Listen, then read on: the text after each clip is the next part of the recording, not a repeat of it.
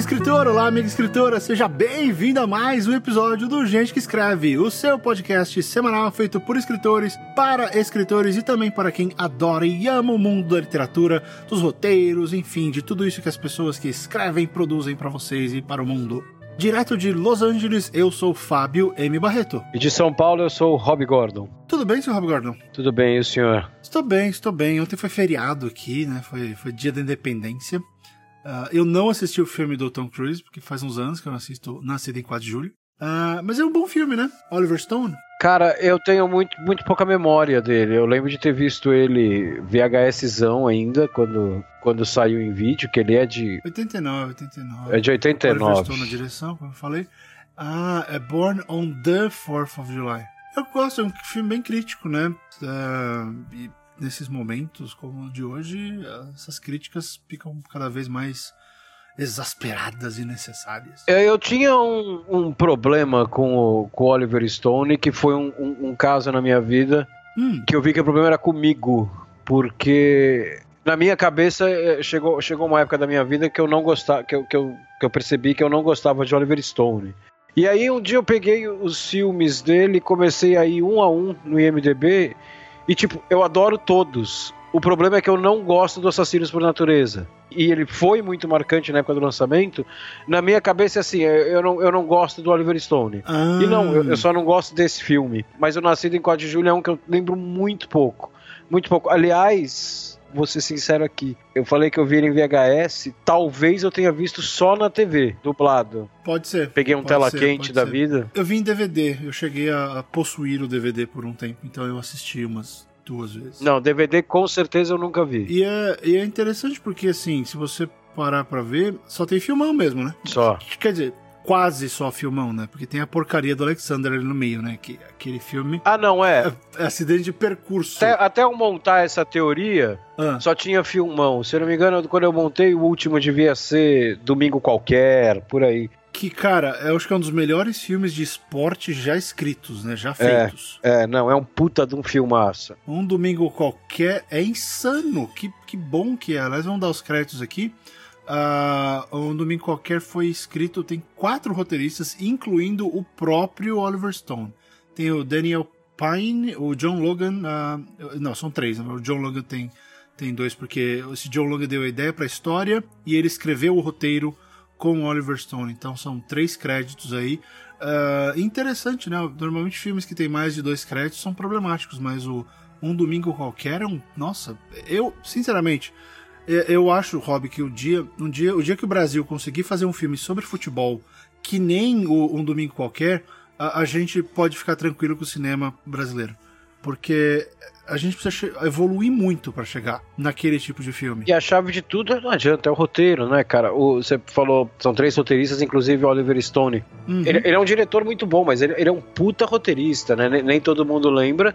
Ele, ele é o roteirista solo, assim, só ele escreveu o Scarface do Patino. O filme é dirigido pelo, pelo De Palma, mas é? o roteiro é todo do, do, Oliver Stone. Ele é um baita roteirista, cara. Sim, sem dúvida, sem dúvida. É paranoico, ele é meio insano tal, mas, ele é um puta roteirista. é meio insano. E olha que curioso, o John Logan, um outro cara que, que eu falei que tá nos créditos, ele escreveu o meu filme favorito com o Tom Cruise, que é O Último Samurai. Que é um puta filme. É. E ele também escreveu Gladiador e também escreveu o Spectre do 007. Então é um cara que tem, né, juntou ali, uh, juntaram três caras, porque o Daniel Pine, ele também fez o, o, o, remake do, do Manchurian Candidate, aquele com o... Eu não assisti, com o Denzel, Denzel Washington. Washington. é. E o, e o Liv Schreiber, e ele fez A Soma de Todos os Medos também, que é uma adaptação do... Do Tom Clancy. É, é uma história do Tom Clancy, né? É, é, é, um dos Tom Clancy. É o Jack Ryan com o, com o Ben Affleck, com né? Com o Ben Affleck, é. E, e, o, e o Morgan Freeman. É o quarto filme. É, então é curioso a gente notar que você vê, tem um baita de um time forte de roteiristas escrevendo um filme que fala da maior paixão americana, que assim, o pessoal até pode falar do beisebol, né? Mas o beisebol é o passatempo nacional. Eles chamam disso. Né? É, você vai pro campo de beisebol para falar, para conversar, para fazer nada. Uhum. É, o futebol é paixão mesmo, é, é insanidade. O futebol é torcida, né? É, e o filme capta isso É, o beisebol também tem, né? Mas os dois eles têm modos de se de serem curtidos, são modos diferentes. E, e o futebol americano foi realmente muito bem tratado nesse filme. Fala, puto elenco, né? Patino, Dennis Quaid, Cameron Diaz, Aaron Eckhart, o Jamie Foxx. Uh, só tem gente boa, né? Um filme muito bom. Ah, não, aí você pega as, as pontinhas, assim, tem James Woods fazendo, se não me engano, ele faz o médico. Ele faz o médico, do né? Do time, do, do clube. É, é meu, é, é, um puta de um filmaço. É um filmaço. Mas enfim, é, a gente tá falando isso, não é a pauta do programa, não é a pauta não. do programa. Mas, é, tudo começou por causa do 4 de julho. Mas enfim, é, foi um feriado interessante, muitos fogos, noite adentro. Os fogos pararam uh, lá pelas duas e meia, duas e quarenta da manhã, porque eu ainda estava acordado sem conseguir dormir. Uh, e aí os fogos pararam, acho que só nessa hora que eu consegui de fato pegar no sono, mas foi, foi tenso. Mas é interessante, tem a ver com o nosso último programa, né? Uh, um dos nossos últimos programas, que foi aquele programa Sim. da política. O Oliver Stone ele tem uma pegada muito forte como política. Ele fez a biografia do George Bush, né, que é o W. Ele, ele fez o World Trade Center, que é um filme que tem uma pegada uh, social muito forte. Nixon, o JFK é dele. O JFK, para mim, é o, é o, meu preferido dele, é o que eu mais gosto. JFK, eu, eu tenho um pouco de obsessão com esse filme, eu acho filme maravilhoso. O meu favorito dele é o. Eu gosto muito do Platum, cara. Ah, não, Platum é foda também, mas pessoalmente eu, eu ainda fico com o JFK, e eu acho que o JFK, para mim, ele, é, ele tem talvez uma das maiores montagens que eu vi na vida. A montagem daquele filme é, é uma aula de montagem e de edição. É uma aula, é, é brilhante. Só concluindo aqui uh, esse pedacinho, né, já que a gente começou a falar dele, ele também voltou agora a falar de, de política, de social e tal, com o filme do Snowden. Sim. Né? Então ele sempre, do Edward Snowden, ele sempre está em cima dessa questão de, de falar sobre, de, de criar filmes sobre tópicos que interessam ao povo. Né? Então é bacana, ele tem os filmes mais comerciais, mas ele sempre volta para essa questão da crítica. Né? Ele sempre tenta cutucar alguém com o que ele faz. Então ele tem. Na maior, maior parte das vezes ele faz esse tipo de comentário. Mas o programa de hoje não é sobre Oliver Stone. Uh, sobre o que é o programa de hoje, Rob Gordon? É quase que exatamente o contrário do Oliver Stone, né? Exato, porque o, o Oliver Stone não tem absolutamente nada do que a gente vai falar. É, hoje o nosso programa, para alegria de muita gente, vai ser sobre ficção científica. Isso, então assim, segura, senta que lá vem história. Em 3, 2, 1, vai!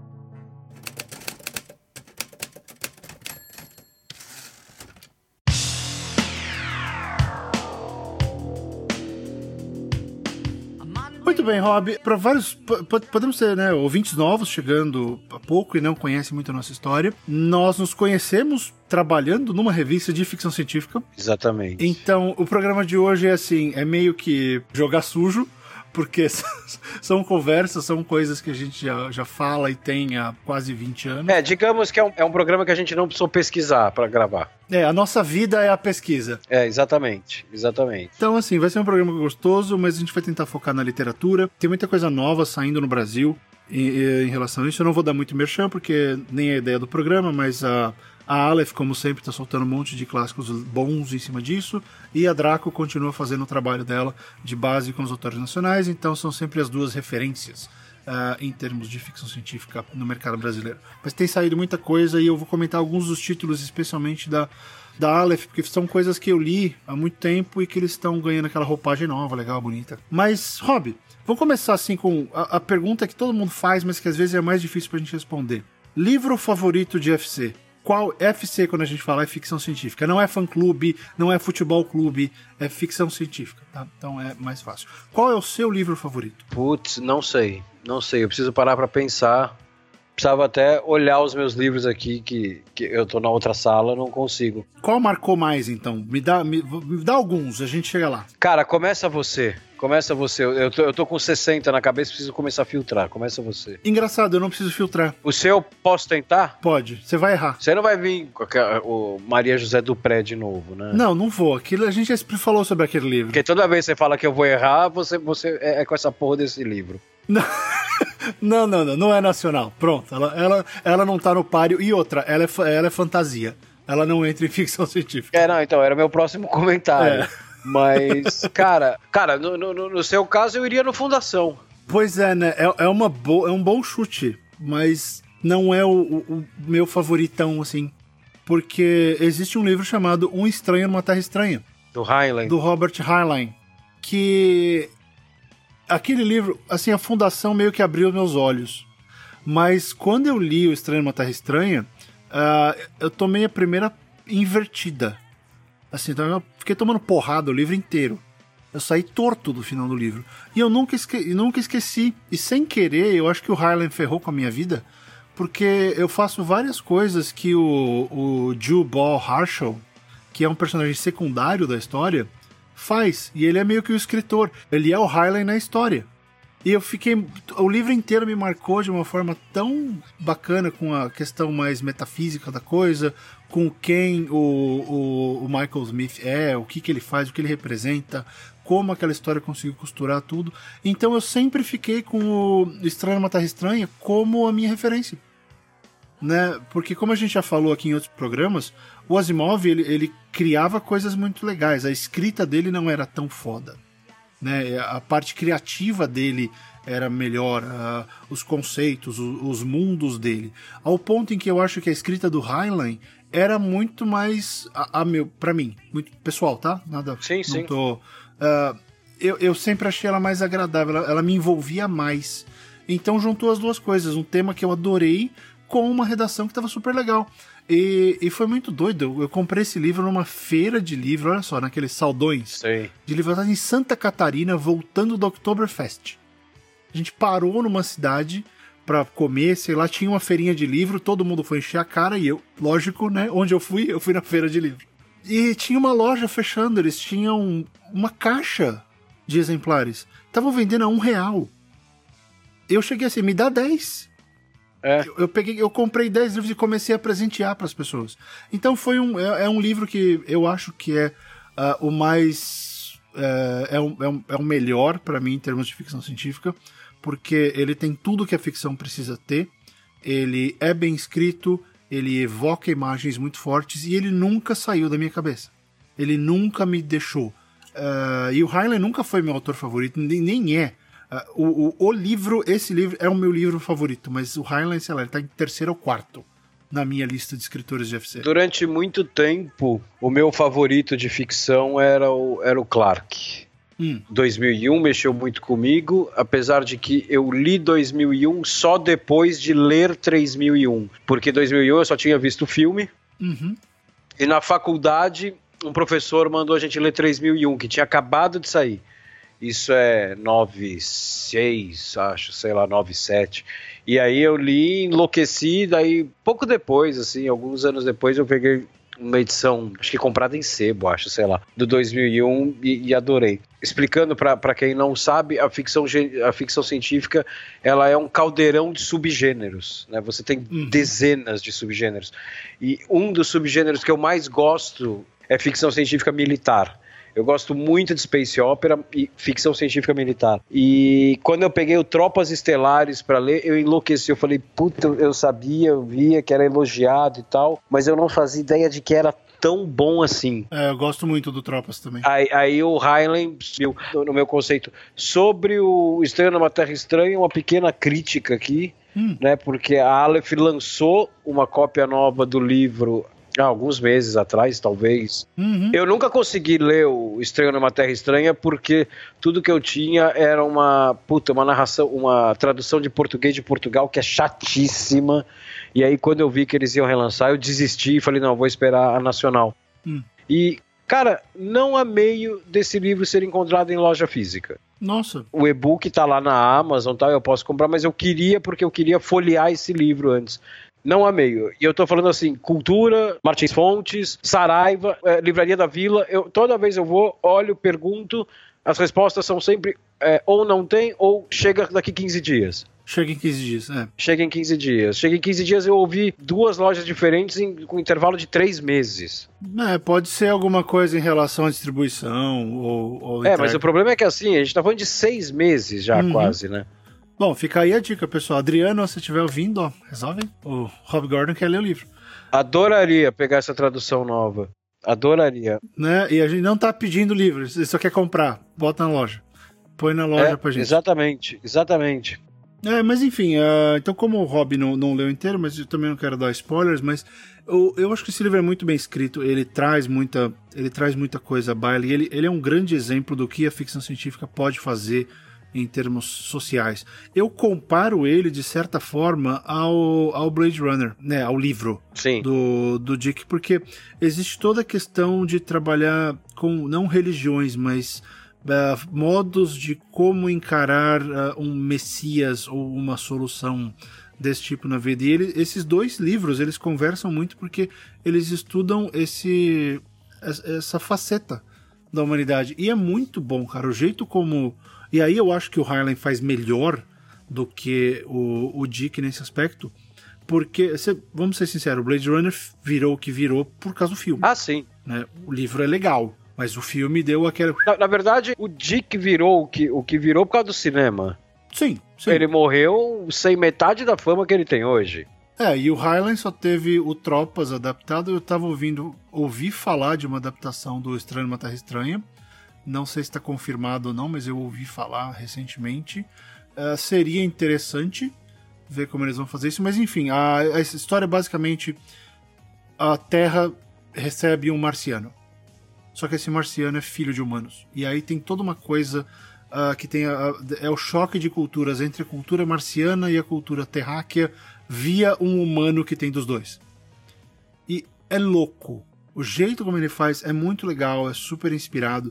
Uh, eu gosto pra caramba da estrutura. A maioria dos personagens é bastante bastante efetivo, bastante lembrável, você, você se relaciona bem com eles, então é, é uma puta referência que eu, que eu faço. E eu acho que é interessante, Rob, porque ele é mais acessível do que a Fundação. A Fundação, a história é muito grande. O Estranho numa Terra Estranha, é, a história é mais compacta ela é fechada. Não, e a própria, a própria linguagem dele também, é, não vou falar, ela é mais acessível que a Fundação, em termos de linguagem, os dois são acessíveis. É que quem nunca leu ficção científica e começa a pesquisar e vê que Estranho numa Terra Estranha está sempre nas listas de 5, 10 maiores livros de ficção científica, ele, normalmente ele aparece lá, a pessoa fica com aquele certo receio, né, do tipo, ah, eu tenho que ser meio que já já iniciado no gênero para pegar um, um, negócio desse porte. Não, ele, ele é totalmente acessível, ele, ele, ele, é uma leitura Sim. extremamente gostosa, o, o Estranho numa Terra Estranha. O Riley em si, ele, ele, ele é bastante acessível.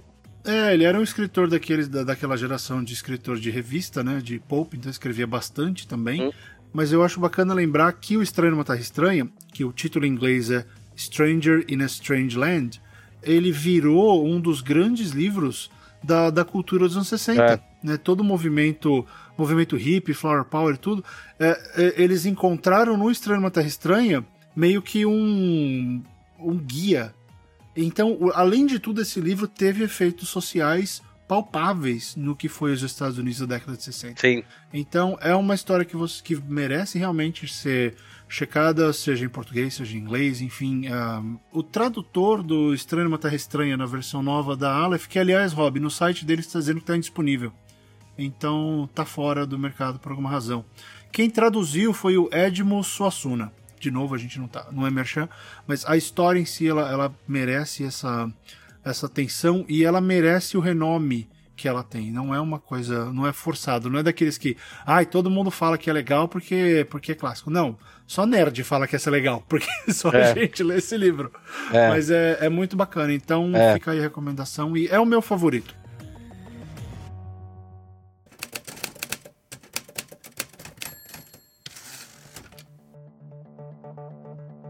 Depois de tudo isso, Rob, você lembrou de, do seu? Ou de dois, me dá dois. Cara, talvez eu coloque aí o, hum. o 2001 e o, o próprio Blade Runner também. Blade Runner, puto livro, eu adoro, cara. Adoro, adoro, adoro. Isso a gente tá deixando as, as, as franquias pops, né, de lado. Não, não, vamos fazer de livro solitário, li, livro que existe por si, né? Não, não, é, exatamente. Mesmo que seja uma série, né? 2001 é uma série de quatro livros, né? Vamos falar de coisas que nasceram na literatura, né? Então, vamos deixar Star Trek, Star Wars, livros né, de Star Trek, Star Wars de fora. Vamos tratar isso em outro programa, com uma outra pegada. Hum. Eu tenho um problema, né? Eu, eu já comentei aqui. Eu... A gente sabe. A gente sabe. Tá, eu tenho outro problema que eu já comentei aqui.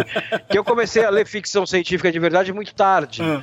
Porque na minha adolescência, eu comecei a ler com uns 18, uh, 17, 18 anos. Quando eu era moleque, eu lia basicamente policial e espionagem. Uhum. Você era o pequeno polegar, né, Rob? Eu era, exatamente. É, com sobretudo, chapéu capinha, e tudo. É, é, capinha não, sobretudo, olha o respeito. Sobretudo. É que era pequenininho. Olha o respeito. E para você é senhor pequeno polegar, viu? Senhor pequeno polegar. Okay. Então, mas eu acho que aí eu teria que montar uma santíssima trindade para mim, cara, que seria acho que 2001 seria seria Tropas Estelares e Blade Runner. Tropas é um baita livro. É um baita livro. Porque o Tropas Estelares, quem, quem, quem, quem conhece só o filme, né? O filme ele tem essa pegada tal, mas ele é ele é muito mais diluído, né? Ele, ele, é um Ah, ele é um filme tão ruim que ficou legal e virou cult, né? É, mas ele é um filme de porrada, tal. Se você pega o, o, o, livro, o livro tem todo o lance da crítica social, né? Ele coloca a humanidade, isso eu acho maravilhoso, cara. Ele coloca a humanidade com um pé e meio ali no nazismo. Puta, é sensacional, negócio de propaganda de guerra. Sim, todo o lance do mundo ser todo militarizado é, é, é um negócio assim. Aliás, só dar o crédito aqui, se não me engano, a tradução do Tropas Estelares uh, via Aleph, uh, eu acho que é do Carlos Ângelo. Uh, então ele, ele se dedica um tempão a, a, esse, a esse título, então acho que deve estar tá legal a tradução. Também não tive acesso, não tive acesso a porra nenhuma. Não vi nada desses livros. tá tudo longe de mim há 10 anos. Mas só dar o crédito ao Carlos, que faz um trabalho bem legal com, com ficção científica. Mas é, é que o livro tem aquela pegada mais adolescente, né, óbvio? Porque tem os, os três amigos e, e, e, o namorinho, que tem, né, até tem no livro, mas é. se você parar pra pensar, o livro é muito mais ácido e, e, provocativo do que o filme. É, exatamente. O filme é divertidão. É um daqueles filmes que se tá passando aqui em casa, a gente para pra assistir. Eu assisti no cinema, eu também. Deve ser, eu apostaria aí que esse filme é de 97 ou 98. 97. Eu fiz, eu fiz resenha. Aliás, foi a minha primeira. Ó, quer saber? Foi a minha crítica de, de ficção científica de estreia. Uh, foi no Estadão, foi o primeiro filme que eles deixaram escrever. Nessa época eu ia no saudoso cinema do Chapirapuera sozinho à noite, hum. que eu morava a cinco quadras do Chapirapuera e quarta-feira era o dia do desconto. Então eu ia no esquema ponte aérea. Eu entrava no cinema, tipo, 8 horas da noite, tinha três salas. Normalmente a gente não tinha aquela loucura ainda de um filme passando em nove salas, tal, do mesmo uhum, complexo. Sim. Então eu tinha três filmes e escolhia um ali pelo horário e pelo meu gosto pessoal, casando com o horário da próxima sessão. E, pô, vi muita coisa boa nessa época, nesse esquema, indo meio às cegas no cinema. E Tropas Estelares foi um negócio que eu vi nessa época também. Bacana. Mas, quando eu, mas eu li o livro muito depois de ver o filme. O, e assim, esse é um daqueles casos que o livro, que, que o filme não chega aos pés, né? N ah, nunca... não, não chega. Mas acho que eles se complementam bem, porque deu, como você falou, deu aquela diluída. É complicado, ficção científica militar, ela. E isso era muito popular, tá, pessoal? É, era bastante popular naquela época. Você tinha muito livro de, de ficção científica militar. Muito, muito, muito. E hoje a gente tem, a gente vai falar dele ainda no programa, mas tem o, o grande, o resultado de tudo isso da ficção militar dos anos 60, 70, uh, é que a gente chega no John Scalzi. É. Que está fazendo uh, uma das melhores ficções científicas militares do momento, que é A Guerra do Velho. Talvez a maior do momento, né? Acho que é a maior. Eu, eu não sei até que ponto ele, ele bateria com o, com o The Expanse, porque também tá grande e tem série de TV. Mas o The Expanse eu acho que ele entra no campo do Space Opera, né? Entra, mas tem um aspecto militar muito grande, né? Porque, porque as colônias estão militarizadas. É, mas ele não é uma ficção científica puramente militar, né? Aí o, o, o Old Man's War, que também saiu pela Aleph, né? A Aleph não está pagando esse programa. Não. É, que chama, aqui no Brasil chama Guerra do Velho. Guerra do Velho. Ele é puramente a ficção científica militar. Foi, foi inclusive, se eu não me engano, foi o livro de estreia dele, o Guerra do Velho. Foi. Eu, eu li uma edição em inglês. Hum. E tinha um prefácio que, que ele falava que o, as grandes inspirações dele eram o, Tropas Estelares do Riley e o Forever War, 74 é do Joey Haldeman, uhum. Forever War, que são as duas grandes ficções científicas militares dessa época, as duas que ficaram com, esse, com essa pegada de clássico, que é o Tropas Estelares e o Forever War.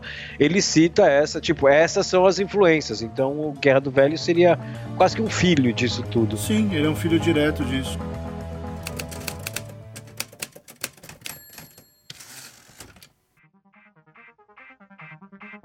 Se você é novo aqui, se você é novo na Nerdice, vamos explicar algumas coisinhas.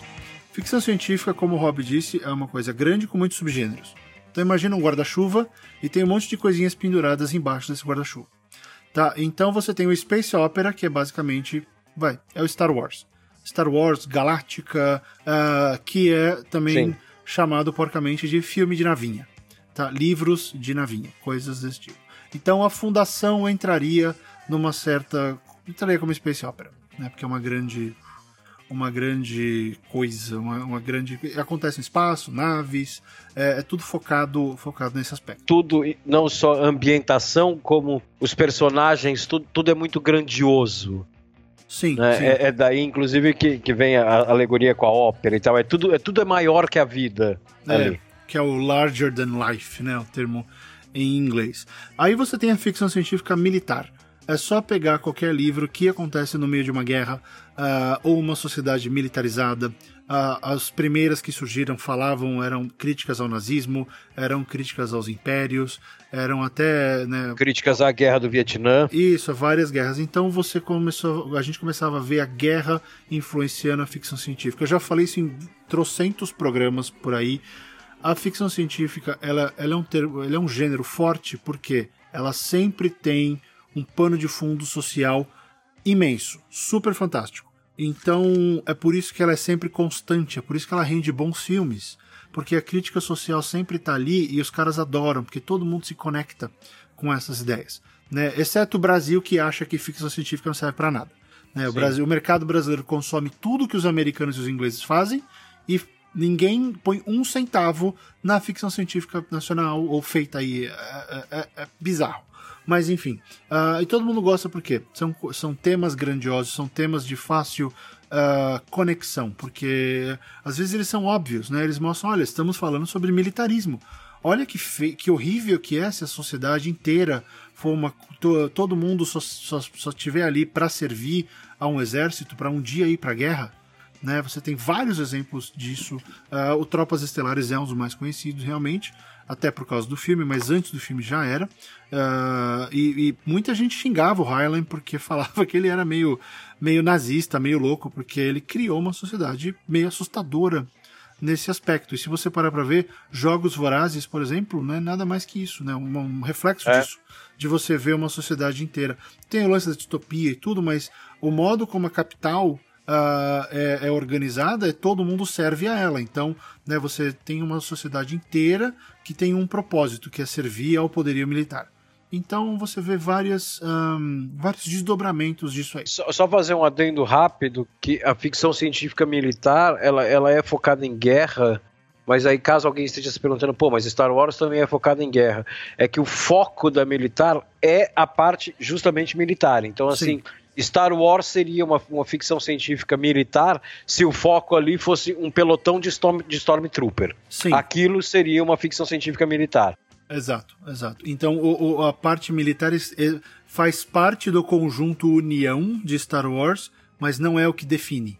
Tá? Isso, não é só o título. Isso, o título exatamente. o título não define, mas sim o conceito. Então, é. lá dentro você tem vários conceitos da ficção científica uh, e do western de vários gêneros dentro de Star Wars. Uh, tem até o capa-espada, tem um pouco de fantasia que todo mundo fala, né? Que ah, Star Wars é fantasia no espaço. Tá bom, fica feliz, fala isso daí, fica se repetindo até você ninguém mais te ouvir. Uh, mas sim, o, o Hobbit tá super certo.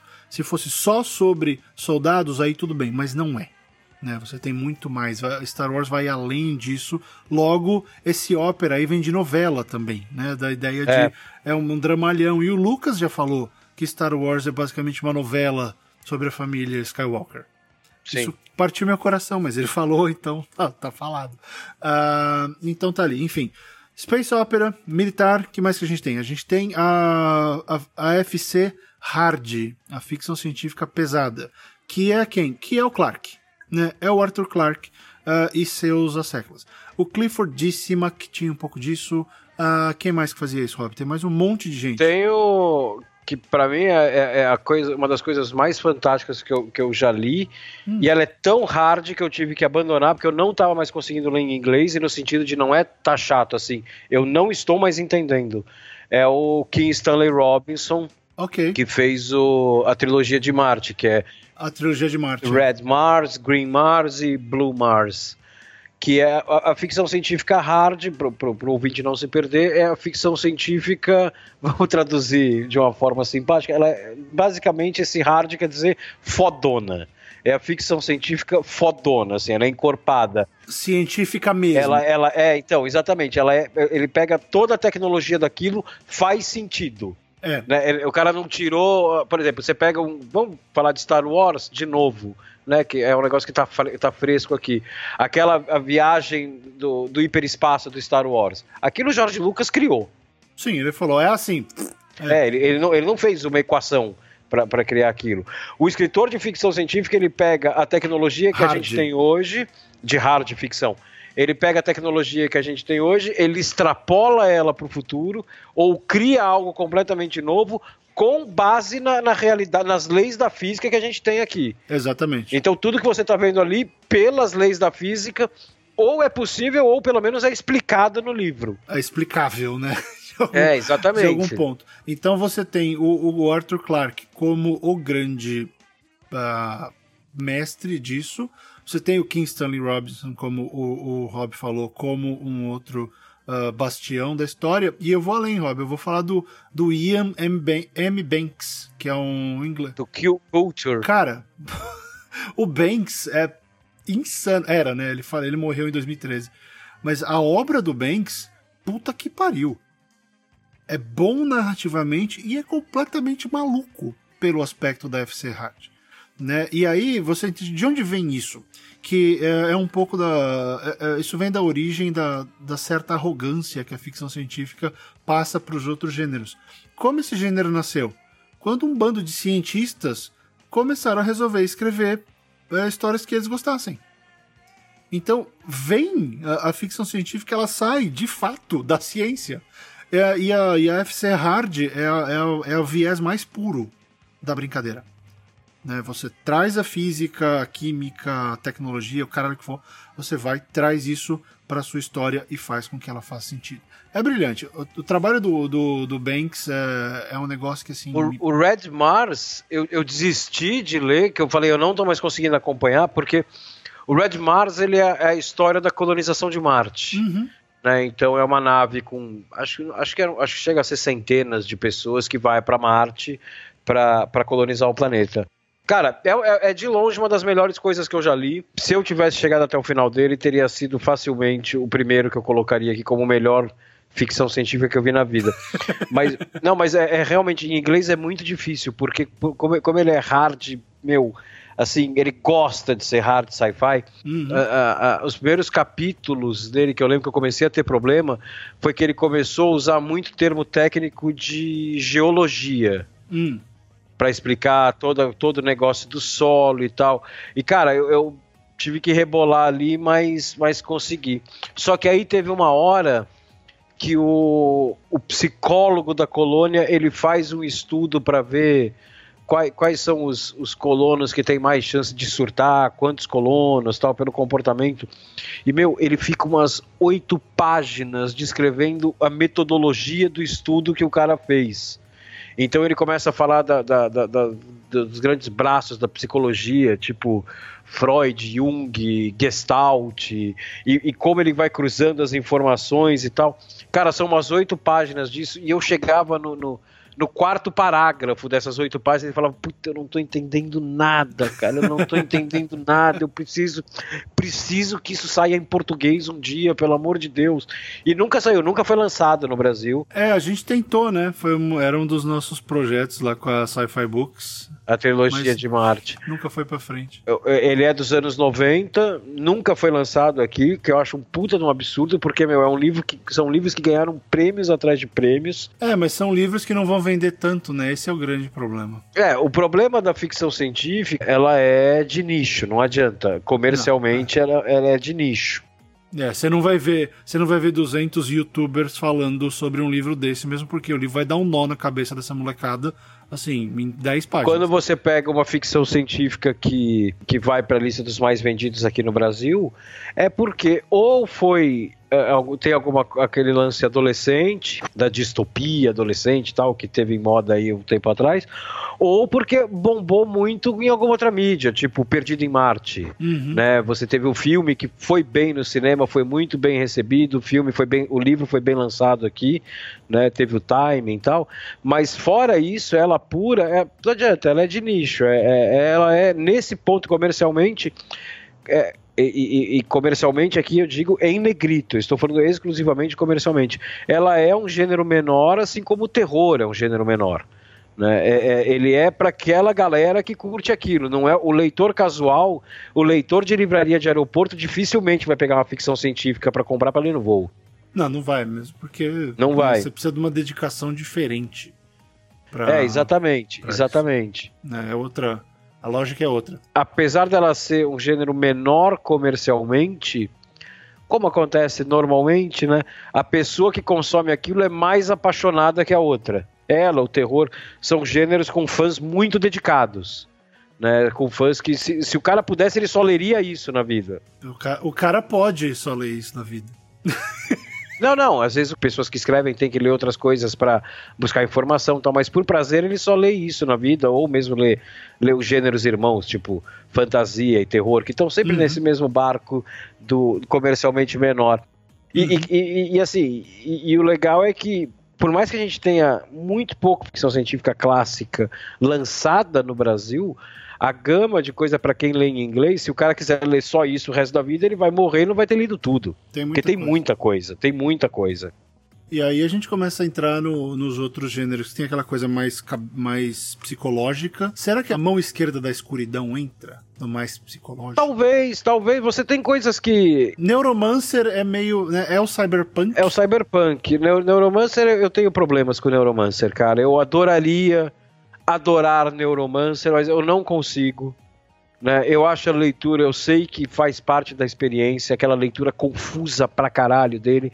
Mas, cara, é, é, é assim, ele, ele, ele, me incomoda. Eu, eu, não consigo gostar, eu não consigo aproveitar. Mas outra que entra aí é o Matadouro 5, né? O Slaughterhouse 5 do, do, do Kurt Vonnegut. É que é, que é do caralho. Eu não sei onde colocar Ring World do Larry Niven. É, seria nos mundos. Não, Space Opera não entraria. É, pois é, é mais tecnológica, né, do que... É, não sei, não, não, sinceramente... É porque você tem essa linha, essa linha meio tecnologia, que a tecnologia é o que conta mais do que... As, do que uh, são tecnologias novas, então não é a nossa ciência extrapolada, é uma tecnologia completamente nova e, e distante da nossa. Sim. Uh, Ring World entraria nisso, o, o Snow Crash é meio que cyberpunk. É, o Snow Crash é cyberpunk. O Snow Crash e o, Neuromancer, o, o Neuromancer eles conversam. Né? É, não, ali, ali, é, ali é cyberpunk, ali é cyberpunk. É, pois é, eu não, eu não sei. Enfim, mas vamos falar sobre mais gênero. Então tem o gênero cabeça, né, que é o gênero mais... O Fahrenheit 451 entra no gênero mais psicológico, eu, eu acho, uh, para mim. É, é, assim, o Solaris, do Stanislaw Lem, que gerou o, o filme, né? Os dois filmes. Os dois, dois filmes. filmes, né? Dois filmes. Tem, tem um russo, do Tarkovsky. Do Tarkovsky, que é. Que é difícil. É difícil. É, é, é, complicado aquele filme. É difícil. Dá, dá, sono, dá sono. E aí você tem a história alternativa, que entra uh, O Homem no Castelo Alto, também do Dick, que aliás, se você tiver a chance de assistir a série da Amazon, tá bem legal. O Laranja Mecânica eu acho que é meio que uma realidade alternativa até certo ponto. Se você parar pra pensar, a distopia ela é meio que uma realidade alternativa, né? Ela é um futuro. É que as realidades alternativas elas partem de pontos históricos, né? Tem um ponto de ruptura. Ah, o Orwell, né? O Orwell. É, o, o Orwell é. É, o Orwell também, também seria. A distopia e a ah, realidade alternativa, hum. eles não estão tão distantes, né? Não estão, mas é que a, a, a realidade, a história alternativa eles têm, o, têm aquele ponto de quebra. Ah, sim, sim, sim, né? sim. No caso do Homem no Castelo Alto foi e se a Alemanha e o Japão ganham essa guerra. Né? Então você não tem essa. Uh, não é tudo meio fantasioso. Parte de um, é um outro mundo. É uma outra ideia. O Cântico para Leibovitz é meio que uma distopia historicamente alternativa. Sei lá, não sei como, como qualificar o, o livro do, do Walter Miller. Mas eu gosto pra caramba, cara. O Cântico para Leibovitz é outro, putz, é outro livro muito legal.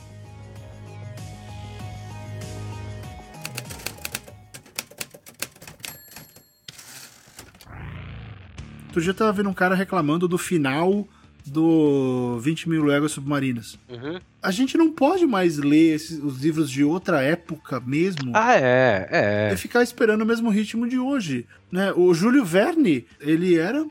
Vamos, por falta de uma palavra melhor, ele era muito uh, inocente perto do que a gente é hoje. O mundo era inocente perto do nosso mundo. Cara, o Júlio Verne, ele era um imbecil perto do nosso mundo, porque Sim. ele era criativo e tudo, mas ele era muito. A, a perspectiva dele era completamente, é, completamente outra. Então a gente tem que ler imaginando que aquilo é meio que um espelho de outra época, não, não tem como. É, não, exatamente. Ele tá, ele, tá, ele tá fazendo uma ficção científica 150 anos atrás, né? Ele parte da realidade dele. É, submarino era a coisa mais foda do mundo, assim. É. Hoje a gente já tá falando de acelerador de partículas. Pronto, hoje a gente tem o Hadron Collider. Quer dizer, a perspectiva científica mudou pra caramba. Então a gente também tem que dar um pouco de desconto para esse pessoal. Enfim, que mais que tem de, de, ficção científica de gênero que a gente. A gente tá esquecendo um dos mais importantes, que é a viagem no tempo, né? Então, a viagem no tempo virou um gênero em si, né? Engraçado é um tipo de livro, e aí a gente vai abrir para tudo aquilo. Fim do mundo, viagem no tempo, exploração espacial é um gênero em si. Você tem todos aqueles livros que tem o conceito das naves, uh, das naves geracionais. São naves que as pessoas vão viver nela por centenas de anos. Séculos. Até que, é. uma, sei lá, cinco, seis gerações, essa quinta geração vai chegar no planeta que será colonizado. Então tem toda essa brincadeira em cima também dessas naves e tudo que acontece uh, por elas. E, e, você vê, é, a ficção científica ela é um gênero muito rico. E ela te dá drama, ela te dá comédia, ela dá aventura, ela dá praticamente tudo que as pessoas precisam. Mas o que acontece? Existe um preconceito imenso em relação à ficção científica. Tá? Porque parece que assim que o Brasil é incapaz de produzir. Pelo contrário, nós temos muitos autores trabalhando com isso aí há anos, mas o brasileiro achou que a gente não sabe, vamos consumir o americano. De verdade, Rob, eu não sei de onde vem isso. Porque não é possível. Quer dizer, só americano sabe escrever sobre espaço? Ou, ou inglês, só quem escreve em inglês consegue tratar com esse gênero? Não, não faz sentido. Eu acho que, assim, a porta de entrada para todo mundo na ficção científica como consumidor, normalmente é o cinema. Se você extrapolar esse raciocínio, você entende por que que que aqui não é não a, a produção nacional não é tão bem vista por, por quem consome. O cara vai falar, ah, não, eu prefiro ler, ler americana tal. A, a ficção científica não faz parte da realidade do brasileiro. Então, a partir do, e, e, assim deveria, né? Mas tô falando, eu estou falando pensando sempre em grande público, em público casual. A partir do momento que a, a, a produção das poucas coisas que ele gosta dos filmes uh, são, são, são, produções audiovisuais americanas ou inglesas que sejam, né? Ele, ele vai buscar nesse mercado. Eu, eu acho meio evidente isso. É, é, é, eu não concordo com, com, com o, raciocínio do fenômeno, mas para mim o fenômeno é evidente. Não, eu sei, eu sei que é por isso, mas é, é bizarro, né? A gente não conseguir uh, ir além do, da, da língua. E eu já ouvi isso.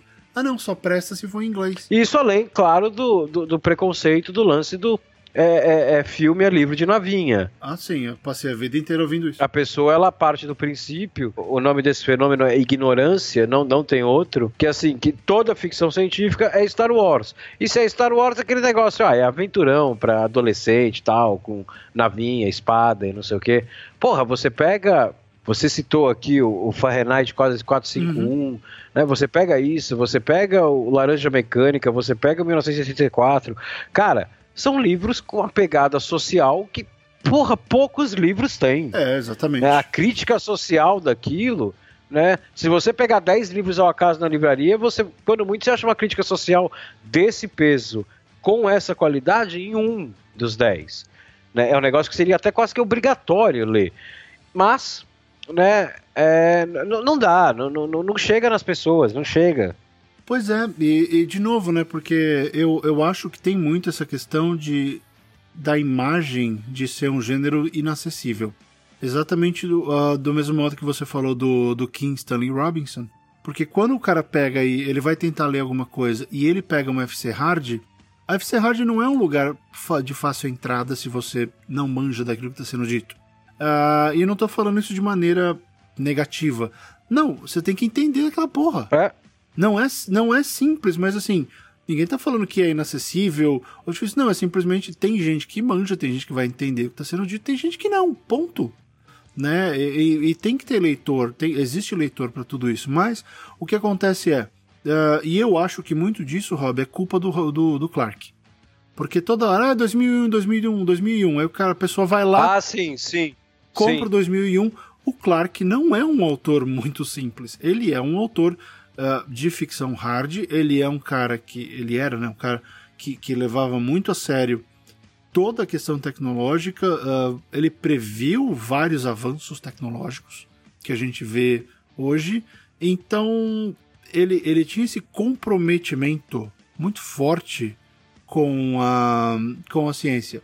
E ele não é um, um livro de acesso, ele não é o primeiro livro. Então, se a ficção científica fosse uma escola, claro que você vai ler ele na sétima ou oitava série. Você não vai aprender a ler com o Clark. O Clark você já tem que ter dado alguns passos dentro da ficção científica para entrar no Clark. Ele é complicado, você está coberto de razão. E aí a gente junta com o fato de que na, o maior filme baseado na, da, da, da, numa obra do Clark é mais inacessível que os livros dele. né? É, a pessoa fala, meu, não, não, não, entendi porra nenhuma, não vou ver isso aí, cara, não vou ver nada parecido com isso. Mas, por exemplo, eu acho que o encontro com Rama, por exemplo, do, do, do próprio Clark, é super mais acessível. Ele é bem mais tranquilo, é, ele tem conceitos muito bons, a execução dele é, é exemplar, e é um livro agradabilíssimo de ler. Ele não é um livro que. Eu não li. Quem leu foi a Ana. A Ana leu ah, todos. Eu li eu assim, li. foi, sei lá, duas, três sentadas. Foi, foi um livro super tranquilo. Mas é que tá, né? Ninguém promove o Rama. Todo mundo fala de 2001. Se a pessoa começa com o Rama, pô, isso aqui é legal. Ou, por exemplo, você não tem que começar a ler Asimov pela Fundação. O Asimov escreveu mais. O Asimov escreveu toda a série do, do Luke Star, que é meio que um Han Solo que ele, que ele inventou, um cara com uma nave espacial e meio fantasioso até.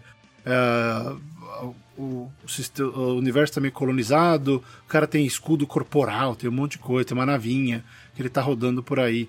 Então, é, existe toda essa lógica por trás do Asimov. Ele tem uma produção mais popular, a produção mais uh, acessível. E era uma série adolescente.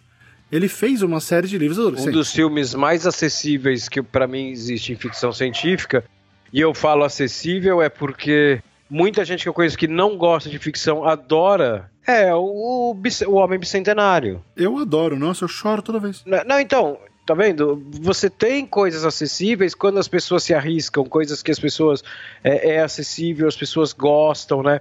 Só que o problema é que aí a pessoa para nisso, né? Tipo, ah, foi uma história legal e tal. Perdido em Marte, pô, foi legal, né? Pô, vamos ver outra ficção científica? Ah, não, outro não, né? Tem, tem, tem entra, entra também um pouco do lance do a pessoa parte do princípio que a ficção científica, mesmo quando ela é acessível, ela precisa de um pouquinho de raciocínio, né? Precisa você tem que prestar atenção no livro tal. Então, sei lá, as pessoas desanimam, não sei, não sei. Eu acho que são vários fatores. Sem dúvida, sem dúvida. Né? Alguns são de mercado, outros são de ignorância. Ignorância, quando eu falo, não estou falando de falta de cultura, mas de falta de conhecimento sobre a própria ficção científica. Exato, é exato. É ignorância sobre o gênero. Porque o grande lance, a gente tem que passar por aí, e os autores também na hora de vender, que assim, que é legal. É. Né? É um gênero legal, ponto. Não é, ah, é difícil, é complicado. Não, é um gênero legal que tem vários níveis, como qualquer outro gênero. É, exatamente. Né? Por exemplo, para ler, para ler Bernard Cornwell, você tem que entender o que ele tá falando sobre as benditas das armas, os navios. É, exatamente. Seja lá o que for que ele tá criando. Então, por que, que a gente, por que, que a gente se dispõe a aprender como a parede de escudos funciona, uh, mas a gente não se dispõe a tentar entender como um motor de fissão nuclear funcionaria ter uma nave. É, então, mas aí eu acho que entra o outro fator que é o seguinte: é coisa de criança, é coisa de navinha, é coisa de criança. Né? Esse, para mim, é um dos principais pontos. É um negócio que ou é complicado a ponto de ninguém entender, e a gente tem especialmente isso de uns anos para cá, né? Se eu não entendi, o problema está na obra, não está comigo. Na obra, nunca é o cara que viu, né? Nunca é. A culpa nunca é nossa. E tem os dois extremos. Ele ou é complicado demais ou ele é coisa de criança. E não, não há um meio termo, só que assim, dentro do meio termo você tem tipo 800 mil obras dessas, 10% são obras primas, né, que estão assim, ignoradas, assim, ignoradas. Junte isso, e aí não é, não é uma causa, é uma consequência que intensifica o problema. A gente tem poucos lançamentos, uhum. né, aqui no, no Brasil de ficção científica clássica. A soma disso faz com que o gênero seja um gênero menor, não adianta. Uh, se você pegar em termos de ficção científica clássica, cara, 90% tá na mão da Aleph. E assim, parabéns pra Aleph, é um puta de um trabalho. Só, mas se a gente pegar, pensar em mercado editorial brasileiro, é muito pouco. Sim, sim, sim. A prova disso é que você vai numa, numa, numa grande livraria, numa Saraiva, numa Cultura, né? A, a, a, parte de ficção científica ela é separada da literatura estrangeira, ela é uma, um negócio que fica à parte, tá lá, ficção científica, são sempre duas prateleiras, três no máximo. Né? Às vezes a livraria é, usa um truque e coloca lá literatura fantástica e enfia fantasia no meio uhum, né, dessa sessão. Aí ela cresce um pouco, porque fantasia a gente tem bastante coisa saindo hoje. Para poder colocar o Martin lá, né? É, exatamente, para colocar o Martin. Cara, é, é, ficção científica aqui no Brasil sempre foi assim. Sempre foi assim. É uma pena, mas sempre foi assim. Sim, pois é. Mas pode ser melhor, primeiro, se a gente começar a ler e popularizar a leitura e sugerir para as pessoas que leiam esse gênero. Tem muita coisa, como a gente disse, tem vários níveis de acesso. Você pode começar a falar para a pessoa ler o Tropas Estelares, que é um pouco menos. Ou começa com os clássicos, Máquina do Tempo. Não, a... não, não, não, não, não. Eu acho que não. Eu acho que não. Eu acho ela simples, não é simples. Não, é, não, ela é simples, mas ela, ela, ela vai ficar quase caricata para quem nunca leu, por justamente aquilo que a gente falou, ela é 150 anos atrás. Não, a, a Máquina do Tempo. Bom, Guerra dos Mundos, mas a obra do H.G. Wells é um pouco mais recente, Rob. Ah, não, é. Eu tô pensando em Verne e H.G. Wells no mesmo, no mesmo bloco.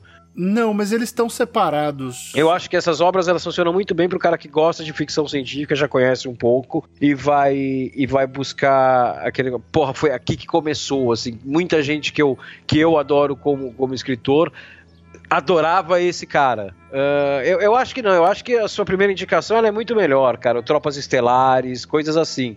É, eu, eu acho muito mais, mais acessível e mais fácil da pessoa se cativar, entendeu? É, pode ser. O Guerra dos Mundos é um também que eu acho que é um livro tranquilo de se ler. O Jogo, o jogo de Exterminador é um livro ok para começar a ler. Uh, eu gosto de Ursula K. Le Guin, uh, Le, né? Eu sempre falei Legan, mas não é Legan, é Leguin. É, a gente descobriu isso naquele programa.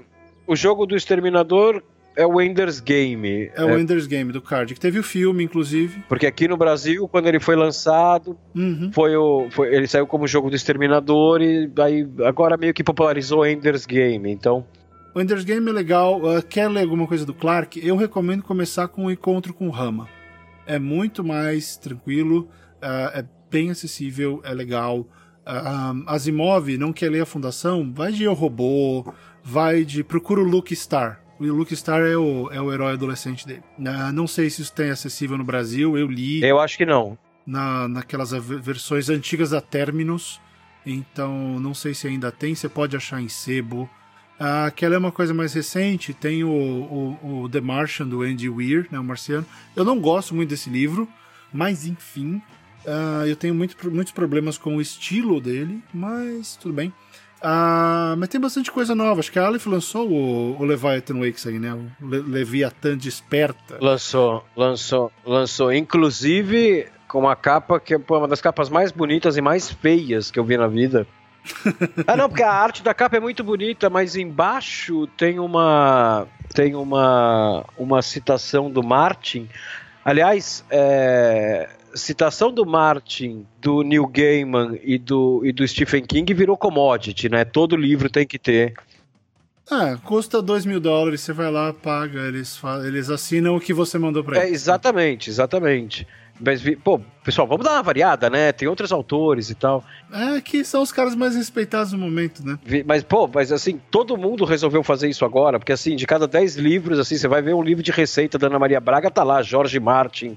Neil Gaiman, né? Nunca, nunca comi nada tão diferente. É, a, a empada é realmente maravilhosa. Porra, vai tomar no cu. Enfim, saiu aqui o Leviatã, o Leviatã Desperta, que é o primeiro do Expansão, e tem o que a gente falou aqui, que é o Guerra do Velho. Também é.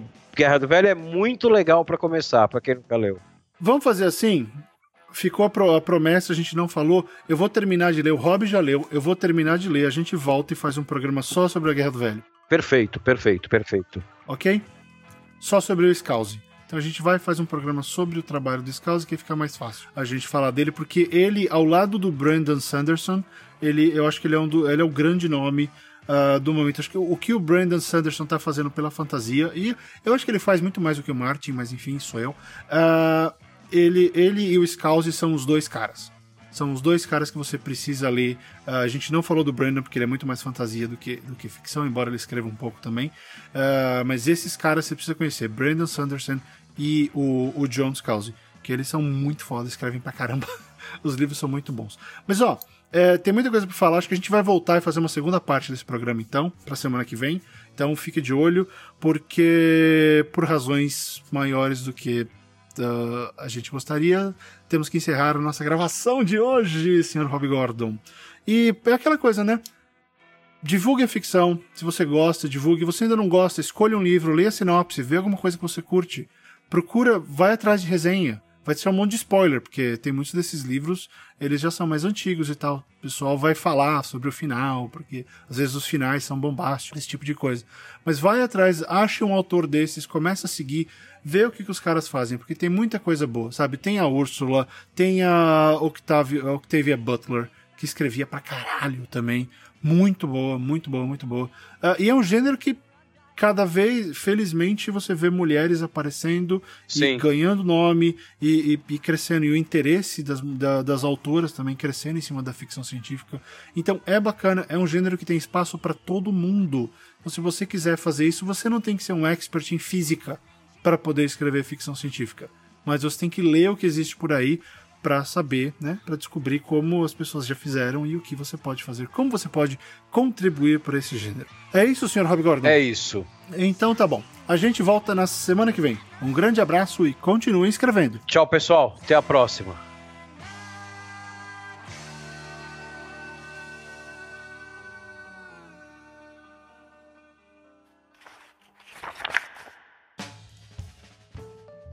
Nesse episódio, encontramos as seguintes dicas de leitura: Tropas Estelares e Um Estranho numa Terra Estranha, de Robert Heinlein.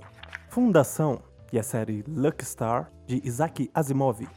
2001, Uma Odisseia no Espaço. E Encontro com Rama, de Arthur Clarke. Guerra Sem Fim, de Joy Haldeman.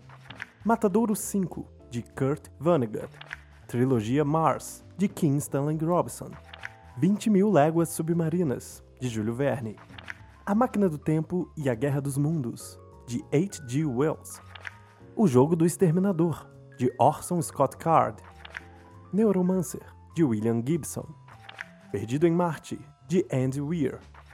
Um Cântico para Leibowitz, de Walter Miller. A Mão Esquerda da Escuridão, de Ursula Guin. Solaris, de Stanislaw Lem. O Homem do Castelo Alto, de Philip Dick. Leviatã Desperta, de James Corey, e Guerra do Velho, de John Scalzi.